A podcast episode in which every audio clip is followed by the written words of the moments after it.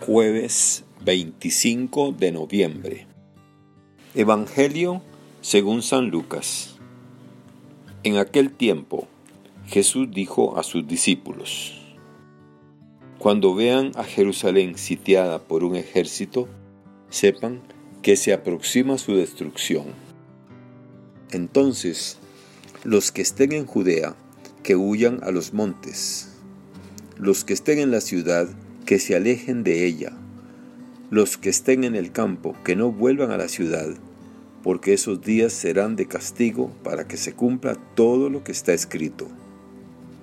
Pobres de las que estén embarazadas y de las que estén criando en aquellos días, porque vendrá una gran calamidad sobre el país y el castigo de Dios se descargará contra este pueblo caerán al filo de las espadas, serán llevados cautivos a todas las naciones, y Jerusalén será pisoteado por los paganos, hasta que se cumpla el plazo que Dios les ha señalado.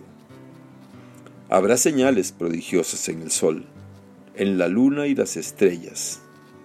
En la tierra las naciones se llenarán de angustia y de miedo por el estruendo de las olas del mar la gente se morirá de terror y angustiosa espera por las cosas que vendrán sobre el mundo, pues hasta las estrellas se bambolearán. Entonces verán venir al Hijo del Hombre en una nube, con gran poder y majestad. Cuando estas cosas comiencen a suceder, pongan atención y levanten la cabeza, porque se acerca la hora de su liberación. Palabra del Señor. Gloria a ti, Señor Jesús. Reflexión. Hermanas y hermanos, a simple vista parecen contradictorias las palabras de Jesús.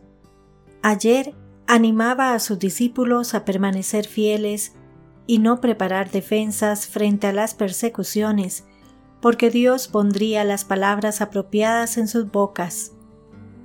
Hoy les recomienda que cuando la ciudad sea sitiada, huyan de ella y se refugien en los montes. Toda una descripción de situaciones de destrucción y desgracias. Pero no hay contradicción en las palabras de Jesús. El permanecer fiel a Él y al Evangelio no significa ser imprudente y no protegerse, Jesús está hablando de una situación límite del final de los tiempos. Y debemos aclarar que final de los tiempos no significa fin del mundo. Cuando hablamos de final de los tiempos, nos estamos refiriendo a la plenitud de la historia de la humanidad, cuando Dios triunfe finalmente sobre el mal y se establezca su reino. Estamos en la última semana del año litúrgico y la Iglesia nos invita a poner la mirada en el final de los tiempos. Para estos días el Evangelio de San Lucas nos sitúa en una visión apocalíptica de cómo será ese final de los tiempos. Jerusalén será el centro neurálgico de la catástrofe y de la transformación sitiada por los ejércitos y una angustia le acompañará junto al castigo de este pueblo por no haber aceptado el proyecto de Dios. Pero más que detenernos en la catástrofe, es importante poner atención en la transformación que ocurrirá y en la esperanza que esto nos comunica. Efectivamente, el Evangelio de hoy pertenece al género apocalíptico, con el que en estos días nos encontramos. No es un género aterrador, como a veces se piensa, y como usamos nosotros la palabra apocalíptico, sino todo lo contrario. Surgió como instrumento de consolación cuando el pueblo pasa por situaciones de gran apuro. Pretende infundir ánimo y esperanza. Quizá por eso Jesús las utiliza con naturalidad porque sabe que quienes le escuchan sabrán captar el mensaje. Pero a nosotros, ¿qué pueden decirnos esas palabras hoy? En primer lugar, que debemos ver nuestro mundo y nuestra historia con esperanza. Es verdad que a diario vemos situaciones que nos frustran y nos desaniman. Es verdad que pareciera que el mundo va de mal en peor. Es verdad que en el mundo hay mucho dolor y sufrimiento. Pero el Dios en el que nosotros creemos es un Dios liberador y un Dios de la historia. Nos acompaña en nuestro caminar y a través de nosotros va transformando este mundo.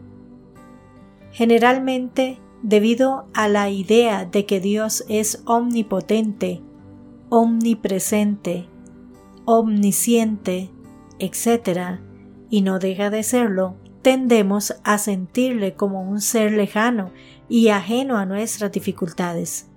Sin embargo, como ya nos ha manifestado Jesús, Dios se implica en la historia humana y en la de cada ser humano en particular. Los grandes acontecimientos donde Dios se hace presente ocurren a diario en el anonimato. Cada vida nueva es señal de que Dios no se ha olvidado de los seres humanos y finalmente Dios triunfará. Entonces verán venir al Hijo del Hombre en una nube, con gran poder y majestad. Jesús, que con su muerte y resurrección ha vencido al mal, vendrá al final de los tiempos y establecerá definitivamente su reino. Los cristianos debemos ver siempre el futuro con esperanza, Dios transformará toda esta realidad y finalmente triunfará. Por eso Jesús nos invita a levantarnos y alzar la cabeza. Se acerca nuestra liberación.